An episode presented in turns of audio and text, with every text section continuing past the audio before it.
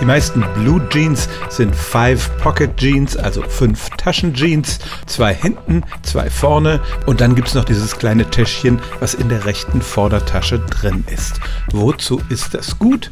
Die Menschen tun alle möglichen Dinge da rein, seien es Münzen oder Kondome. Gitarristen haben da ihre Plektren drin. Aber die Frage ist, wozu wurde diese Tasche ursprünglich mal in die Jeans reingenäht?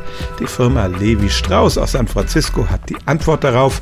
Jeans wurden ja im 19. Jahrhundert für die Goldgräber erfunden und hatten zunächst nur vier Taschen, aber da war diese kleine Tasche schon dabei. Sie hatten nämlich nur eine Tasche hinten.